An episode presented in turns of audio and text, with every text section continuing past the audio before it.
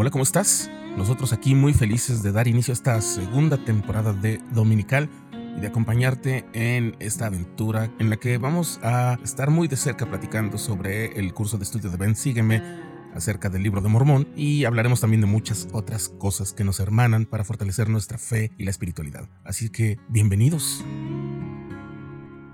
Escucha Dominical, un podcast sobre espiritualidad, inspiración y fe reflexiones, comentarios, experiencias y mucho más. Si eres miembro o amigo de la Iglesia de Jesucristo de los Santos de los Últimos Días, este podcast es para ti.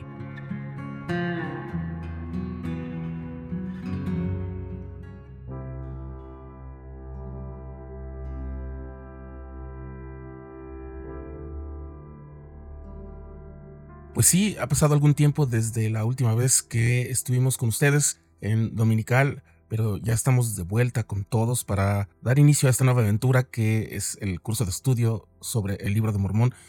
Para todas las personas que nos siguen y que no son miembros de nuestra iglesia, que no comparten nuestra fe o que tal vez la conocen y no la comparten, y también para los que no la conocen, pues vamos a estar hablando de un libro que ha sido el tema de mucha controversia desde que fue publicado o desde que se supo de su publicación antes de que esta ocurriera en 1830, porque fue un libro que revolucionó muchísimas cosas, no solamente en el mundo espiritual, sino en el mundo social, cultural, y pues bueno, ya estamos hablando de todo eso. También vamos a hablar de algunas noticias importantes, como por ejemplo, pues bueno, esto ya pasó hace algunos meses, pero pues tenemos que mencionarlo aquí por su importancia, que es el fallecimiento del elder M. Russell Ballard en noviembre del año pasado, el día 12 de noviembre de 2023. Y eh, él era miembro del quórum de los doce apóstoles, era el, presidente en funciones del quórum de los doce apóstoles, mientras que el presidente del quórum de los doce apóstoles está ayudando en la primera presidencia, que es el, el presidente Oaks. Y en, en el lugar que dejó vacante el presidente Ballard, fue llamado el elder Patrick Kieran al quórum de los doce apóstoles. Esto fue el 7 de diciembre de 2023. Solamente vamos a platicar unos datos muy, muy rápidos sobre el elder Kieran. El elder Kieran nació el 18 de julio de 1961 en Carlisle, Cumberland, Inglaterra. Y pues ha sido presidente de la presidencia de los 70 desde 2020 y miembro de esa misma presidencia de los 70 y ha sido autoridad general desde 2010. Eh, sirvió, por ejemplo, durante cinco años en Alemania, en la presidencia del área de Europa. Eh, él se unió en 1987 a la iglesia. Eh, después de que se unió a la iglesia, sirvió en numerosos llamamientos en la iglesia, incluido presidente de los hombres jóvenes del barrio, fue consejero en un obispado, fue presidente de rama, presidente de estaca y 70 de área. En su vida profesional eh, ha vivido y trabajado en el Reino Unido, en Arabia Saudita y en los Estados Unidos en muchas eh, industrias y también tiene su propia consultoría, su agencia de consultoría sobre comunicaciones. También ha estado involucrado en varios comités de caridad, eh, en comités escolares, en agencias de empresas y también ha trabajado en universidades. En cuanto a su vida personal, el Elder Kieran, pues ya dijimos que nació en Inglaterra y está casado con Jennifer Carol Hume desde 1991. Tienen cuatro hijos. Y pues bueno, esa es eh, una pequeñísima y breve semblanza del Elder Patrick Kieran él tiene eh, sus redes sociales en, Twitter, bueno, en X, está como arroba Patrick Kieran, así como pegado, es decir, Patrick con CK, y después de la K de Patrick, otra K para comenzar su apellido, que es K-E-A-R-O-N. En Facebook lo pueden encontrar así como Elder Kieran Patrick. Y en Instagram está su cuenta Elder Patrick Kieran. Recuerden poner las dos Ks porque una K pertenece al final de su nombre de pila y eh, la siguiente K es la que da inicio a su apellido. Y pues así me estoy enterando de que el Elder Kieran y yo compartimos la misma cantidad de años como miembros de la iglesia. Eh, yo me uní cuando tenía 10 años de edad, acababa de morir mi abuela y pues eh, mi madre había sido miembro de la iglesia, pero no estaba activa y cuando pasó esto de mi abuela, comenzó a buscar el Evangelio nuevamente y nos enseñó el Evangelio a nosotros sus hijos y a, mi papá, su esposo. Y pues así fue como nos unimos a la iglesia. Yo fui el que se unió primero en diciembre de 1987 y me siguió mi papá en los primeros meses del siguiente año. Y pues bueno, mi hermano estaba todavía muy pequeño. Así es que, pues bueno, comparto ese pequeño dato con el elder Patrick Kieran, que ya nada más por ser británico y por este em, año en el que se unió a la iglesia, pues bueno, ya me cae bastante bien.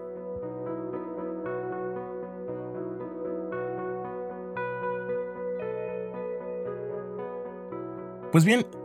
vayamos al tema de Ven Sígueme. En esta semana, que es el inicio del curso sobre el libro de Mormón, por supuesto, como casi todos los cursos sobre el libro de Mormón, comienza con ponernos a leer y reflexionar sobre las primeras partes que están escritas en él o las primeras partes que están publicadas en el volumen que conocemos como el Libro de Mormón, otro testamento de Jesucristo. Eh, yo sé que para muchos es un tema muy controversial, para muchos otros está más que definido. Eh, y para muchos es tan sencillo como esto. El libro de Mormón es una escritura que proviene de Dios, pero vamos un poquito más profundo hacia encontrar algunas claves que nos pueden ayudar a comprender mejor la naturaleza de este volumen de escrituras, valorarlo mejor, entenderlo un poquito mejor y también darle un valor un poquito más o mejor dimensionado a la labor de las personas que estuvieron involucradas en su publicación. Y estoy refiriéndome, por supuesto, al profeta José Smith, que es eh, una persona cuya grandeza simplemente crece y se fortalece cada vez que eh, estudiamos más el libro de Mormón en particular y otras partes de su ministerio como profeta. Y no es porque José Smith sea superior a Dios ni nada por el estilo de con todas esas cosas que luego se dicen, sino más bien por su labor que nos aproxima a Dios, que nos acerca a Cristo y que nos ayuda a tenerlos presentes en nuestras vidas. Eh, porque de eso se trata precisamente el libro de Mormón. Entonces, no voy a repasar todas las cosas, no vamos a repasar aquí todas las cosas que están mencionadas allí. Nos toca leer la portada. La portada del libro de Mormón es ese documento con dos grandes párrafos que está en el inicio del, como una especie de, de preintroducción eh, en, todas las publicaciones, en todas las ediciones del libro de Mormón, especialmente las actuales. Eh, y, ya se, ustedes verán de dónde proviene ese texto. Ese texto que aparece allí no lo redactó José Smith, es también parte de la traducción. Y, por lo tanto, ese, esos, ese texto, la portada del libro, del libro, de Mormón, viene de un profeta de la antigüedad también. Eh, muchos de ustedes ya saben quién es. Quienes no sepan, vamos a guardar un poquito algo detrás del spoiler para que puedan irlo a buscar en su estudio. Nosotros aquí vamos a mencionar algunas otras cosas un poquito al margen, un poquito más allá de, estas, de estas cosas que vamos a estudiar, em, como el, la breve historia sobre su publicación, en la que está incluida, por supuesto, la historia de cómo fue llamado el profeta José Smith eh, por Dios, eh, cómo llegó al conocimiento de este registro antiguo que él tuvo la oportunidad de tener para traducir y cómo es que lo tuvo que sacar a luz por el mandamiento y además también por el poder de Dios para que se pudiera eh, pues establecer la verdad acerca de la relación de Dios con todos sus hijos, es decir, todo el, género humano, eh, en una época como la actual, y cuando digo actual, por supuesto, estoy utilizándolo en un término bastante amplio porque me refiero a esta, lo que llamaríamos la era, la era moderna, ¿no? Pero más, más esta última etapa de la era moderna que serían los últimos 200 años, por decirlo así. Entonces, eh, o 200 o 150 años, porque em, si bien es cierto que es un periodo muy largo de tiempo, son muchísimas generaciones las que pasan en 200 años, también es verdad que es una etapa comparativamente muy breve si miramos todo el tiempo en el que no hubo una guía tan cercana o a través de profetas o la generación de nuevos eh, libros de escritura sagrada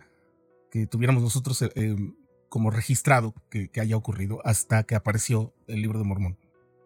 Y de aquí surge muchas veces, para quienes conocen o están conociendo por primera vez el libro de Mormón, surge una de las preguntas pues, más eh, obvias, que sería ¿por qué se llama así? ¿Por qué se llama libro de Mormón? Y bueno, la respuesta eh, es porque eh, la mayor parte del texto que compone este libro fue en realidad escrito por un profeta cuyo nombre era Mormón. Em,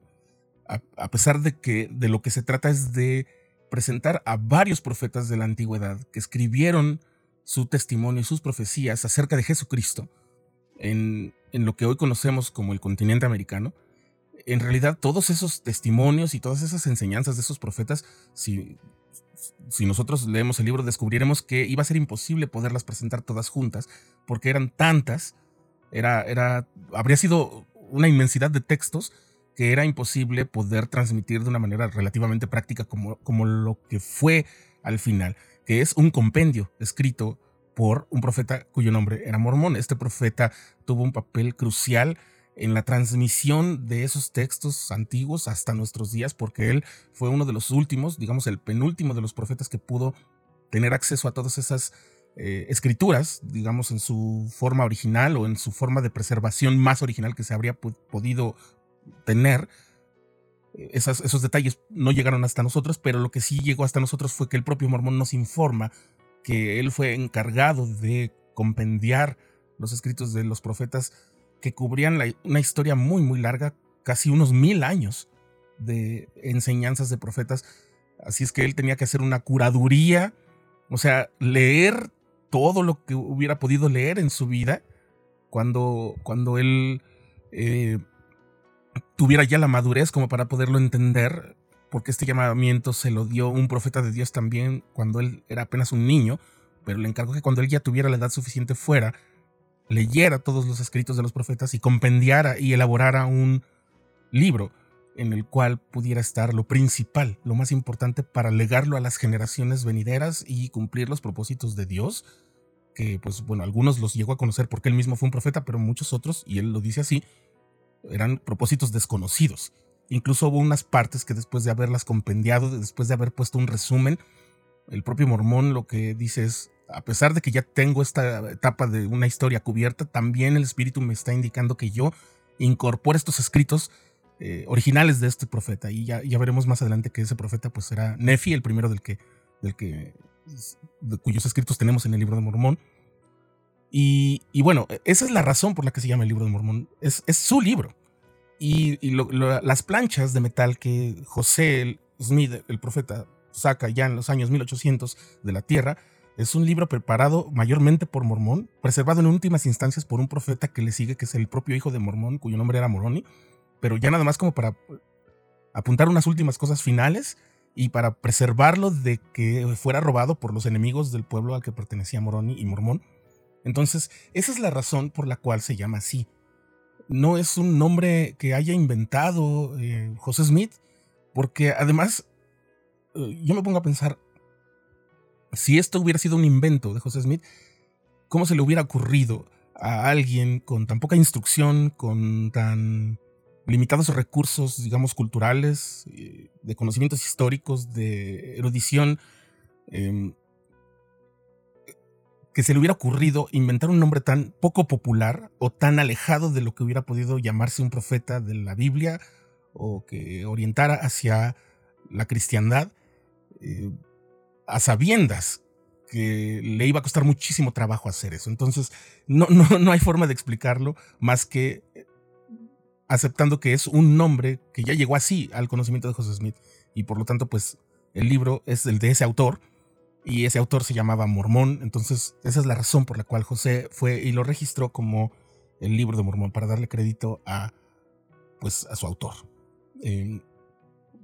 es una explicación un poquito larga, pero creo que tenía ganas desde hace tiempo de dar esta explicación a todas las personas que me han llegado a preguntar esto en esta, en esta forma.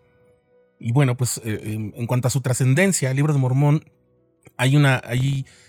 su importancia es tan grande para todo el mundo. Eh, la, la, prueba la voy a mencionar para no hacer demasiado paseo. Eh, hace unos pocos años, los, los, creadores de una serie de televisión que se llama South Park, que son, eh, que son unos, unos, chicos muy creativos, muy, eh, y muy divertidos también, eh, crearon, produjeron un musical que se llamó Book of Mormon. Es un musical en el que hacen una, pues es una comedia que parodia la actividad misional,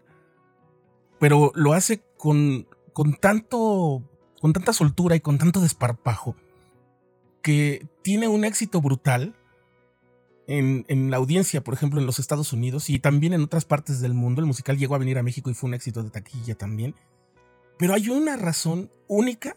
por la cual el musical Book of Mormon,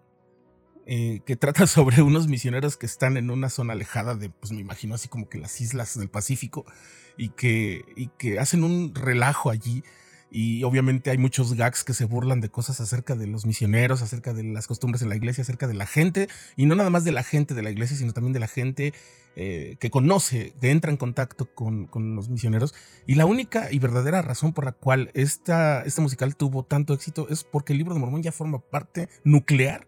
de la vida y la cultura, por lo menos de una nación, y de muchos sectores muy amplios de otras muchas naciones. Es decir, estos chistes no tendrían ningún éxito si esto no fuera real, si esto no fuera un impacto tremendo. O sea, el libro de Mormón es el, centro y, digamos como que una granada que explota y que, ha llenado toda la tierra con esa onda de choque eh, para modificar, para cambiar, para alterar, para poner la discusión, para quitar, para, para derrumbar algunas cosas, también para, para sumar y construir otras, para poner, si quieren, em, discusiones agrias, agridulces también para edificar y para fortalecer la fe, incluso de quienes no se unen a, la iglesia que publica el libro de Mormón, o a alguna de las otras iglesias que también tienen al libro de Mormón como parte de sus, de sus textos importantes. Es, es un libro que ha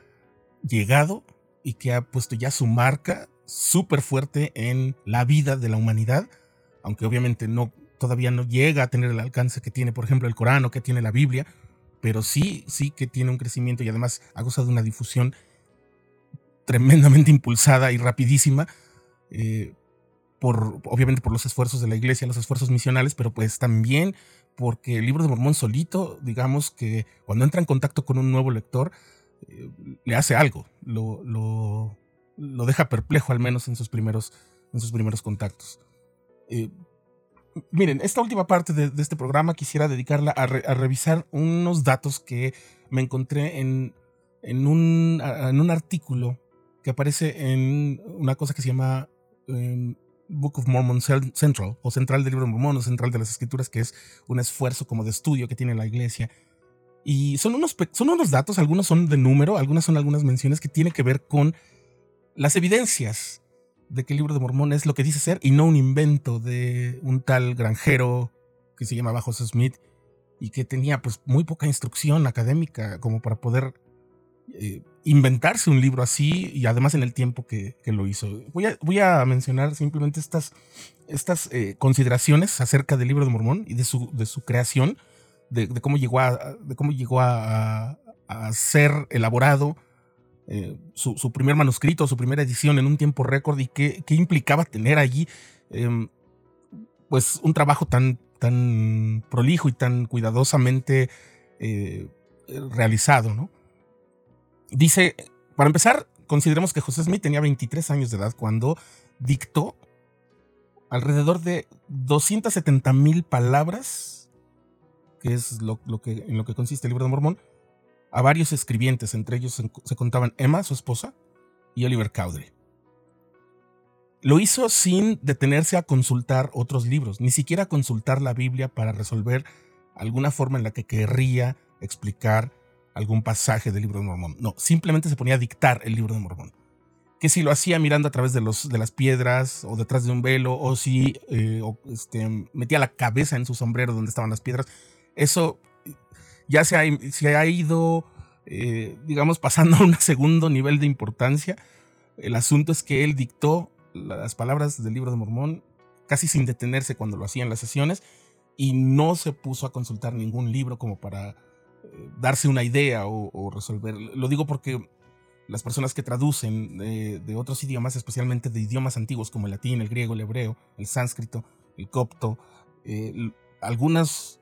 bueno, más bien muchos momentos existen en esas traducciones en las que tienen que recurrir a ver cómo otro autor o cómo otro traductor eh, resolvió cierta complicación a la hora de traducir.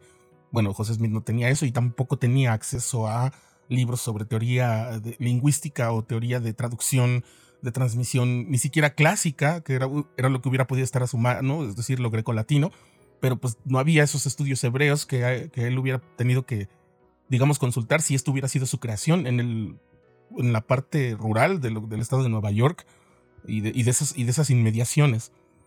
Así es que no, no consultó ni guías, ni manuales, ni la Biblia, ni tampoco hizo correcciones mayores cuando se terminaba de escribir el manuscrito y empezó a generar el manuscrito que le iba a entregar al impresor, o al, que era un impresor editor. Así es que el manuscrito original es igual al manuscrito preparado para el impresor y es por lo tanto igual al manuscrito, digo, perdón, a la primera edición, al texto que aparece en la primera edición de 1830 y allí en Book of Mormon Central o en los Joseph Smith Papers pueden encontrar los, las, las capturas, las fotografías de tanto de los manuscritos como de la primera edición para que ustedes lo puedan comprobar. Eso es maravilloso porque todos podemos ver cómo fue la evolución desde el texto que fue escrito por la primera mano, digamos, de Emma o de Oliver, luego el texto que fue preparado quizás por una mano de un secretario de José Smith o del propio profeta o de alguien más que lo haya eh, auxiliado en esta labor para preparar ya el manuscrito definitivo que iba a presentar al editor o al editor impresor, y el texto de la primera edición. Y ahí podemos ver y comprobar que no hubo alteraciones importantes, quizás algún error de, letra por la ortografía, pero nada más, no hubo cambios en las frases, no hubo eh, modificaciones en, en, las expresiones o en las historias o en el orden en el que fueron descritas las cosas, que es algo que siempre ocurre cuando uno es el autor de algo, uno está revisando y dice, no, esto mejor lo pongo antes o mejor lo quito o esto mejor lo aumento. Y casi siempre lo que ocurre es que salen cosas, es decir, uno va quitando cosas de un texto porque se da uno cuenta de que estaba cayendo en redundancias, en, menciones innecesarias, en giros que confunden o que atropellan el estilo. Y entonces el, el texto que se presenta viene siendo bastante más breve que el texto primero, o sea, el primer borrador. Así es que por ahí también está eso, de que si hubiera sido como que su, su creación, habría estado muy difícil que sobrevivieran todas las palabras de la primera em, hoja, o sea, de las, del primer bonche, del primer montón de hojas manuscritas, para, cuando fue escrito el manuscrito que se entregó al impresor. Así, así de simple. Entonces, ese, casi casi ese primer borrador funcionó ya como manuscrito. Eso también es notable. Eso no, eso no es normal. Eso tiene que haber sido, pues, humano no fue. Entonces, eh, fíjense bien, esto es, ahora hablemos un poco de la velocidad. Comenzó la traducción por ahí de la segunda semana de abril y terminó en la cuarta semana de junio. Son 85 días, pero considerando que José tenía que trabajar, tenía que ir a hacer cosas, tenía que visitar gente, tenía que esconderse, tenía que hacer su vida, además de traducir las planchas, en, ese artículo consideran que, se, que podríamos estar hablando de unos 60 días en los que él tuvo más o menos la disposición de poder trabajar en la traducción del libro de Mormón. Si estamos pensando que esos 60 días nos hubieran podido servir para escribir 270 mil palabras, o sea, un libro de 270 mil palabras, que tenga todas las características que tiene, o sea, si se lo hubiera inventado, consideremos que con el nivel de estudios que tenía, que él muchas veces se ha mencionado que ah, era como si no hubiera terminado la primaria, lo cual en realidad también era relativamente normal, estadísticamente hablando, eh, porque pues no estaba todo al alcance de todos como está ahora. Y por supuesto no había internet, pero tampoco había muchas bibliotecas y tampoco había mucha forma de, instruirse sin acceder a universidades muy importantes que estaban lejos de donde tenía su vida. Em, la cultura, la falta de fuentes de consulta y la velocidad, pues simplemente se habría creado un manuscrito con muchos errores e inconsistencias. Pero no, en lugar de eso nos encontramos con un mundo antiguo, ampliamente descrito y consistente con la historia, con la historia, eh, no, nada más su historia del libro de sino la verdad histórica. Cientos de nombres propios entre personajes y lugares. Un mundo cuya, o dos mundos cuya geografía es al menos intrínsecamente consistente y prolijamente descrita. Porque si bien la descripción del viaje de la familia de Ley eh, sí es consistente con lo que se conoce como la península de Arabia, eh, y la descripción de la geografía ya en la Tierra Prometida puede no ser exactamente igual a, la, a las descripciones eh, cartográficas o topográficas o geográficas de lo que es América por, por algunas consideraciones como la modificación de la, de la, Tierra y los, los cataclismos y todas esas alteraciones que sufrió eh, pues el mundo del libro de Mormón, sí por lo menos es intrínsecamente consistente y descrita con muchísima prolijidad. También se elaboran y se describen varios sistemas de medida, de pesos, de moneda. Hay muchas historias, muchas más historias, digamos, de las que podrían ser necesarias simplemente para transmitir un mensaje de apego a los principios del cristianismo. Son también muy complejos los personajes, con psicologías muy profundas. Hay promesas editoriales cumplidas, hay una estructura muy complicada de la, de la obra en general, y esa complicación no tendría que ser necesaria si tienes, digamos, claro lo que quieres decir eh, y si eres una persona con, con pocos recursos académicos, tampoco te propones hacer una obra tan complicada. Vamos, ni siquiera, eh, hablando estructuralmente, ni siquiera obras monumentales como la de Tolkien es tan compleja. Lo de Tolkien es mucho más sencillo a pesar de que es más abundante. Eh, aquí la complicación ocurre porque las cosas ocurren em, no porque se las haya inventado José Smith, sino porque así pasaron en la realidad y la vida es muchísimo más compleja que una historia de fantasía. Eh, pero todo es coherente. todas las complicaciones que se ven en la estructura de la narración de todo el libro de Mormón es coherente. Y, y esto es quizás algo muchísimo más curioso que todo. Las disquisiciones doctrinales, teológicas, los discursos sociales, políticos, las, las reflexiones filosóficas e incluso hay unas por ahí que son lingüísticas, pues bueno, todo eso no pudo haber salido de un jovencito, ni tampoco de un jovencito ayudado por una maestra o por un maestro eh, o por un, eh, ni siquiera con la ayuda de alguien como Sidney Rigdon, que ya, que ya tenía estudios y experiencia como ministro y algo, algo bastante bien desarrollado en cuanto a la teología, pero no habría podido llegar a ese nivel, nivel de ninguna forma. Eh, además, las batallas que están descritas con muchísimo realismo y que, bueno, no están descritas ni siquiera como en la Iliada o en, textos como así antiguos. Eh, y, no, y no había eh, fuentes de donde pudiera recoger José Smith ese tipo de, realismo bélico. Y aparte está también la poesía, los estilos literarios, la diferencia en los estilos de escritura entre profeta y profeta que, ya han, sido estudiados al, al hartazgo y que han estado allí acumulándose todos esos estudios que simplemente confirman y confirman y vuelven a confirmar que el libro de Mormón no pudo venir de un solo autor y menos de un autor con las características de, del joven profeta, del joven José Smith. Pues e, eso, eso, era lo que quería compartir con ustedes en esta ocasión, en este, en este primer episodio. Eh, y pues simplemente para terminar, me gustaría despedirnos con una frase que encontré de Hugh Nibley, que es, digamos que el el padrino de los estudios literarios y académicos en, en, cuanto a las escrituras y en cuanto también a otras cosas de, la filología, de los estudios antiguos, clásicos, de literatura hebrea, de los estudios en sánscrito y, en griego y latín, etc. Digamos, el fundador de los estudios académicos, de, los, de, lo que se conoce como los scholars en, en inglés. Y esta frase sobre el libro de Mormón dice así, y con esta nos despedimos. Es una traducción muy libre que hice de una cita de Hugh Nibley, pero creo que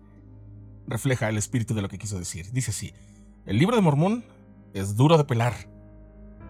Prospera a medida que lo investigas más. Puedes patearlo como si fuera una pelota de fútbol, como lo han hecho muchos. Y te prometo que te agotará mucho antes de que tú le hagas una abolladura.